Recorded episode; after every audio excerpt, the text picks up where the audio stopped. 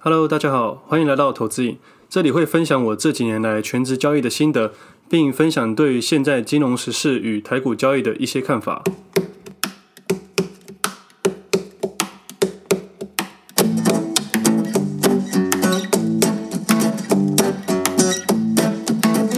今天是九月十四号，星期一，我是 Wade，这是我第二十六集的节目。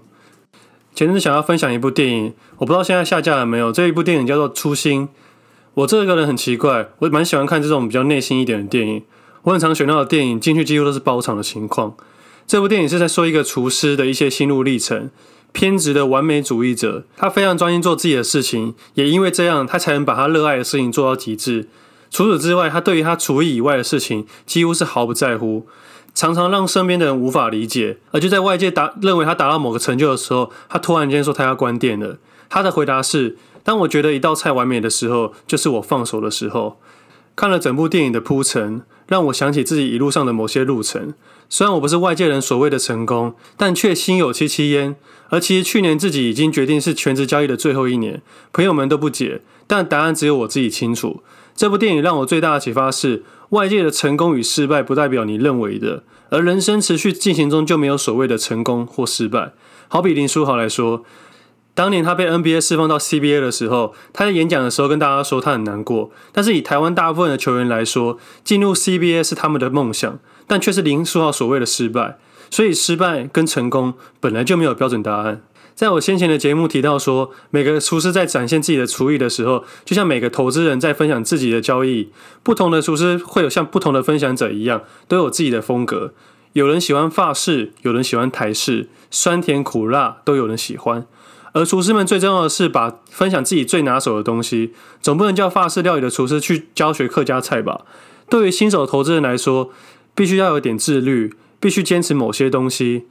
但对我自己来说，我自己的投资交易在后期，我认为是种技术的展现，它不是数学游戏，它没办法完全用数字表达。而你要教他说个标准答案，其实也是讲不出来的。或许这就是艺术家总是让人难以捉摸的关系吧。也因为这样，才能顺着市场，随着海象，随波逐流。最后有一段话让我感同身受，有位男孩对主厨说：“我想跟你一样当米其林主厨。”主厨回答：“不，你应该要当一个快乐的厨师。”我一直跟我身边的听众朋友们说，不要想当一个顶尖的投资人，而是要当一个快乐的投资人。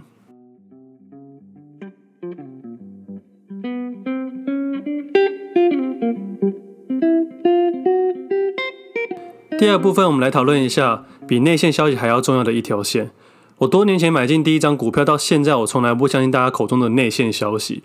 因为一开始我就给自己的设定，不管如何我都要靠自己，我也不想因为一次的内线消息赚到钱，这样我根本学不到东西。那假设这次的消息是真的，我真的赚到钱，那下次呢？如果下次是错的，我不就都赔回去了？或许有人会说，反正内线消息不确定，买一点点试看看啊。我投资的目的本来就不是要赚零用钱，我是要为了改变自己原本的生活环境而去做投资的。买一点点赚一点点，我反而没有兴趣。还要承担一些不确定的风险。当然，我在业界那么多年，听过太多所谓的内线消息。几个问题先讨论一下。关于内线消息，既然说是内线，怎么会传到我们老百姓的耳中呢？或许你说某某某认识高层或内部人，我也觉得很荒谬。真的是内线消息的话，我也不会想跟任何人说，因为多一个人参与，我就要把买进的成本提高。以主力的角度来说，当然是越少人知道越好。我们必须压低成本，最后拉抬价格，并且制造话题，才会有成交量，才能好出货。通常销售出去都已经是最后一个阶段了，需要成交量，好让我们好出货，把货倒回去。所以内线消息真的有用吗？而且一个真正的内线消息，需要通过董事长、董事会、总经理、各部门的高阶主管等等，中间还可能会经过董事长外面的小三、小四、阿猫阿狗，这么多人参与后才传到我们的耳中，这样的内线消息会不会太阳春了？而说真的，股价这种东西也不是董事长一个人说了算的。如果每个董事长都可以控制价格，那他们就炒股就好，干嘛经营公司？不过，这市场上还是有很多董事长喜欢炒股啦。比如说，当年某一间公司，它的股价站上一千元的时候，他的前妻说财务规划在一千元的时候大量卖出自己的股票。我记得好像卖了几十亿吧，结果都刚好卖到最高点。我只能说，他的前妻真的是投资高手啊。那关于内线消息，我来讲一个故事好了。某年，我朋友的阿姨是某间上市柜公司的老板，她阿姨表示说，之后会跟某某集团合作，股票会涨到一百元，而这阿姨已经透过一些特殊的管道买进，跟我朋友说多少买一点，而我朋友在这边下单，当然他也会分享给我这个消息。我知道这朋友不会骗我，而且我也知道他阿姨是上市贵公司的老板，但我为了坚持自己的原则，我绝对不会听内线消息。不过我也开始好奇这个内线消息了。过了一阵子，这只股票突然从底部开始带量往上爬，从二十块、三十块、四十块、五十块，但是到五十块的时候遇到了整理。我朋友坚持抱着他说，他阿姨表示一定会到一百元。后来整理了一段时间，股票开始回档，之后回到四十、三十、二十，最后跌回起涨点。而我朋友因为第一次买股票，所以越跌越买，最后身家都压进去了，均价大概三十到四十之间吧，现在赔了五十趴以上。那之后，这个消息的确是真的。该公司的确跟某某集团合作，但股价就是上不去，现在还在十元到二十元之间做震荡。就这样过了好几年，我这朋友依然把这内线消息当做他的超长期投资。先说未来价格，不管是上去或者是下去，他的确损失他的时间成本，而他也花钱买了一个希望跟期待。那有没有可能真的有内线消息？我相信肯定是有的。以我自己的交易经验来说，一支公司要发布好消息之前，都会先有一段涨幅，即使是合并收购案的及时公布，你从股价上也可以看到有迹可循。但是在公开资讯观测站还没公布之前，你只能发现它怪怪的，但是说不出原因，你也不知道是上去或者下去。我相信这就是真正的内线消息，所以我有时候很好奇，为什么主管机关都查不到呢？这种认真去查背后的买方关系，就应该会查得到。后来我想想，应该是因为特殊管道买进的方式实在太多，很难查，或者没有这么认真去查。我想分享给我的听众一件事：股价在大部分的情况下都会朝着最小阻力线去前进，但是偶尔会遇到大幅的震荡，不管上或下。很多人都在关心内线消息、均线、日线、月线，而我只在乎自己的理智线。交易市场中，不管遇到什么样的情况，抓紧你的理智线，就能避免过多的失误。而你控制的越好，市场会从你的损益中给你一个属于你的答案。那理智线要怎么控制？等于是控制你的情绪啊。当你买进一档股票，害怕它涨，也害怕它跌的时候，你就必须要把你的部位缩小，代表你没办法承担这个波动。而如果你坚持要持有这么大的部位的话，你就要保证市场在发生极端值的时候，你能淡定的去面对，并且控制自己的理智线。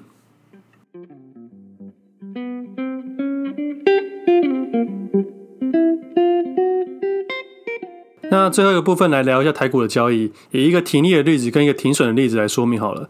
在上一集节目提到自己卖光了的富盛应用，结果隔天跌了不少，很多朋友私讯问我原因，问我为什么会出的这么刚好。我花了假日去时间去思考这件事情，其实我找不到真正的原因，而我也不想硬掰一个什么理由去解释自己的运气好。但如果真的要说明原因的话，应该是说我从盘中去判断的，以及当时我刚好找到我喜欢的其他标的，我单纯只是做一个资金的转换而已，没有什么自己都会预测，或者是看什么筹码、均线，或者是各式技术分析等等这种矫情的答案。那刚好高尔夫球概念股这波涨了不少，那也是一类股的去涨。不是只有一档股票在涨，所以真的不关我的事，价格是由市场决定的，而不是我。那今天会提到这种标的，是因为我过去曾经说过，我会用水的温度去判断某一档股票的操作做法。那刚好利用这次实际的例子去分享水的温度看待股价的方式，我也在我的 Facebook 上面附上了图去做分享跟解释，这也是我观察股票使用的方法之一。冷水时观察股票，并且在这段时间去收集资料，增加自己的信心。在关键的时候进场，并且在温水的时候去调整部位，可能是加码，可能是减码。最后在热水的时候积极操作。那最近这些概念股已经到热水的状态了，一直是后面的难度比较高，而且接下来如果有操作的话，都算是投机交易。而自己的心理角度来说，我是拿获益的金钱去做操作。那之后自己也无法再用文字去表达，所以这标的的分享就到这里停止了。那我也收到很多听众朋友的问题，他们问我说如何找到关键位置。我也利用这个加了去想，我觉得关键位置对每个人判断方式不一样，我反而觉得应该叫做喜欢的位置。找到喜欢的位置，我就会猜看看。在九月七号的盘中，我判断买进塑化股一三一零台本和一三一四中石化等等的标的，但在九月八号隔日不如我的预期，我就全部退场了，也就跟着停损了。而当天晚上美股跳水，在九月九号的白天，塑化类股也跟着大盘往下跌，而自己也停损了这一类股，所以我也没有太过于关心这件事。结果九月十号塑化股全面创新高，我反而又回头注意它了。不过我不会因为前天的停损而影响我现在的判断，我就重新设计自己的游戏，没有太多的情绪。原因仅是我已经习惯了，我已经习惯自己看错。在交易市场够久的话，你让小鱼跑掉是很正常的事情。但如果你一直担心这些小鱼的话，你就一定会错过大鱼。虽然这个交易是停损的，但我依然认为当初的退场的决定是一个正确的动作。我也在我的 FB 发了我自己赔钱的照片，顺便回答听众的私讯问题。听众问我怎么看新的趋势，我就是盘中这样判断的。发现后就猜看看，剩下就是几率跟部位，这是短线交易的逻辑哦。我觉得做短线交易的人必须时常的否定自己。我希望自己未来可以多用一些赔钱的例子去跟各位分享。因为赔钱的东西才有学习的价值，我反而希望用赔钱的数字让大家更谨慎看待这个市场，不希望用获益的数字去挑动各位的情绪，而成功的例子太过于矫情，失败停损的分享才值得学习。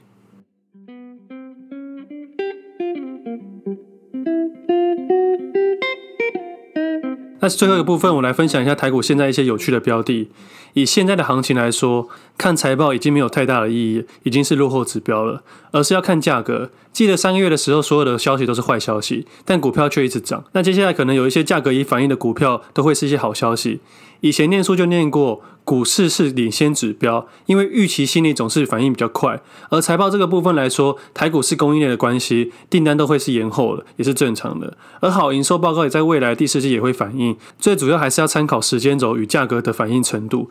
而我的看法是这样子，财报只能参考用，在全台湾三大全职股之中，台积电与联发科都已经反映了，那指数会卡到这边。那指数如果要创新高，我个人观察是需要红海去拉抬的。而红海未来的导向已经在上季法说会已经提到说，会与云端伺服器和电动车发展。虽然红海把它一些赚钱的公司分割出去，让我觉得很不好，但是不管怎么样，红海还是有一定的影响力，对于短期或长期都让我有兴趣，而且未来的导向也是有想象空间的。那在上市法说会公布财报与未来发展的情况下，当日下午的 GDR 已经上涨了十趴。而我也是那天开始注意到红海的，但就是一直观察。我以心理角度来说，当日法说会结束后，红海的 GDR 上涨十趴，我观察可能是因为对红海有兴趣的人担心隔日红海大涨，而纷纷跑去买 GDR 先锁。不过隔日台股的红海反应却没有跟 GDR 一样大涨，而是开高走低，代表台湾的投资人对红海不够有信心，而跌入冷水区了。这点让我觉得蛮有趣的。直到上周我设计好自己的投资游戏后，我就开始试单了。资金、工具、停损点设定好，那就没什么好担心的了。那我也发现另外一间有趣的公司，那就是纬创。这间公司在前阵子把昆山厂卖给立讯，虽然外界都说是好消息，但我不太依这外界消息去做判断。我单纯只是观察价格。这所谓的好消息发布之后到现在，已经经过了两个多月。很明显，这家公司的股票在缓跌，甚至在上礼拜跌过我所谓的关键位置。而以价格走势来说，我会切入偏空的方向。但我前面说过，新手投资人别做空，做空的难度比较高。而我做空也是稍微玩一下。我个人在投资之前会参考所有的因素，但最后的判断只相信价格。再找到喜欢的位置切入，错了停损，重新看，对了就好好玩。停损点设定好，想好自己的投资游戏，往优势的方向去前进。最后再一次提醒各位，做空的难度真的很高，只适合短打。如果能选择不要做空，分批解码反而是件比较好的方式。以上是我个人在台股市场上观察一些有趣的事情，买卖还是依照自己的方式，不要随意跟单。我这边也不会做任何的买卖推荐，只是单纯分享一些有趣的事情。以台股加权指数目前的行情来说，这周三的期货结算应该会很精彩，自己会尝试一下乐透选择权。最后，我想说一段话。当有人说市场已经进入疯狂的人，我觉得这种人才疯狂；当有人说市场已经进入恐慌的人，我觉得这种人的交易才让人恐慌。市场本身没有情绪，人才有。我们今天先到这里，我们下次见，拜拜。